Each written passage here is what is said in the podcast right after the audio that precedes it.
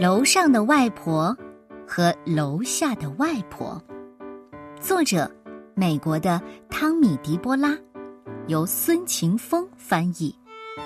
启发绘本馆向我们推荐。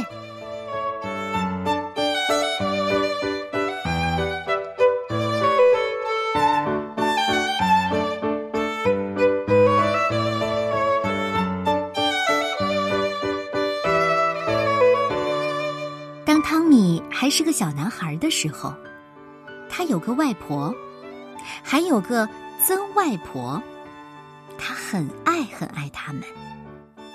汤米和家人每个星期天都会去看他们。外婆总是站在厨房里的大黑炉前煮好吃的东西。汤米的曾外婆已经九十四岁了，她的身体很虚弱，总是在楼上的房间里躺着。汤米叫他们楼上的外婆和楼下的外婆。每到星期天，汤米总是跑进屋子，先向外公和楼下的外婆问好，然后就一口气跑上楼去看楼上的外婆。楼上的外婆总是会这么说：“来来来，自己拿糖吃啊！”每次汤米打开衣柜上的针线盒。里头总是会有薄荷糖。有一次，楼下的外婆走进来，扶着楼上的外婆坐到椅子上，还用毛巾绑好，免得她跌下来。汤米问：“为什么楼上的外婆会跌下来呢？”楼下的外婆说：“因为她已经九十四岁啦。”我。我四岁，我也要绑在椅子上。从此以后，每个星期天，等汤米拿出针线盒里的糖果，楼下的外婆就会上楼来，把汤米和楼上的外婆都绑在椅子上，然后他们俩就一边吃糖，一边聊天。楼上的外婆跟汤米说了一些小矮人的故事。小心那个帽子上有红羽毛的家伙，哎，他很爱玩火柴。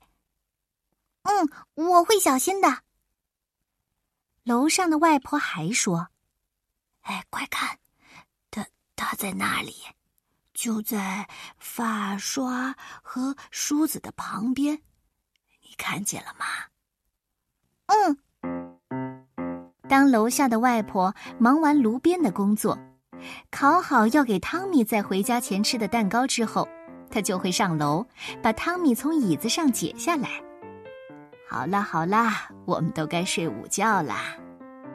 等到他们睡醒了，楼下的外婆便会帮着楼上的外婆梳她那银白色的美丽长发，然后楼下的外婆拿起梳子梳自己的头发。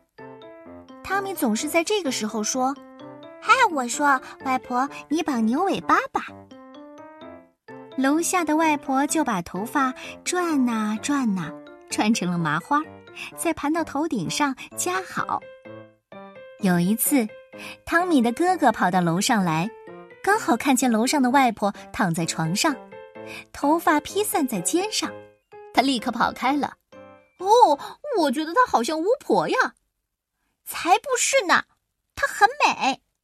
汤米不服地说。每当外公大喊：“好了好了，去吃冰淇淋喽！”汤米和哥哥就跟着外公去冰淇淋店。有时候，爸爸和舅舅也会一起去。他们回来的时候，常常正好是楼上外婆的点心时间。于是，汤米端着托盘，把牛奶和饼干送到楼上。有一次，爸爸帮全家人拍家庭录像，拍到楼上的外婆和楼下的外婆时，汤米就站到他们俩的中间。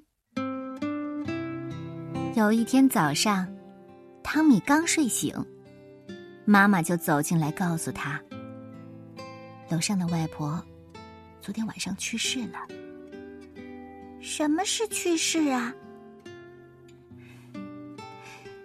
就是他再也不能和我们在一起了。虽然那天并不是星期天，他们也去了外公外婆家。汤米还没有向大家问好，就急忙的三步并作两步跑上楼，跑进楼上外婆的房间。可床上是空空的。汤米哭了起来。楼上的外婆永远都不会回来了吗？妈妈温柔的说：“不会了。”不过，每当你想起他的时候呢，他就会回到你的记忆当中。从那天起，汤米就只叫楼下的外婆“外婆”了。几天以后，有一个晚上，汤米醒来，看着窗外的星星。忽然，有一颗星星从空中滑落，他跳下床，跑到爸爸妈妈的房间：“妈妈，妈妈，我刚才看到一颗星星掉下来。”真的，妈妈说：“那也许是楼上外婆给你的亲吻呢。”很多年过去了，汤米长大了，楼下的外婆也老了，总是躺在床上，就像以前楼上的外婆那样。再后来，她也去世了。有一天晚上，汤米从卧室窗口望出去，正好看见一颗星星快速的从天空滑落。汤米的心里这么想：你们俩现在都是楼上的外婆了，你们好吗？我想念你们。楼上的外婆和楼下的外婆，这是汤米·迪波拉自己身上一个真实的故事。他是这样说的：“上天赋予我最好的礼物，就是让我有机会认识奶奶、外公、外婆和曾外婆。我拥有一半的爱尔兰的血统，一半意大利的血统。小的时候，爱尔兰籍的亲戚就住在我家的附近，我们每个星期都见面。这个故事说的就是他们。我和楼上的外婆共度了许多快乐的时光。”我们俩都被绑在相邻的椅子上，一起吃着薄荷糖，还有各式各样的糖果。那一年，我四岁，而他是我最要好的朋友。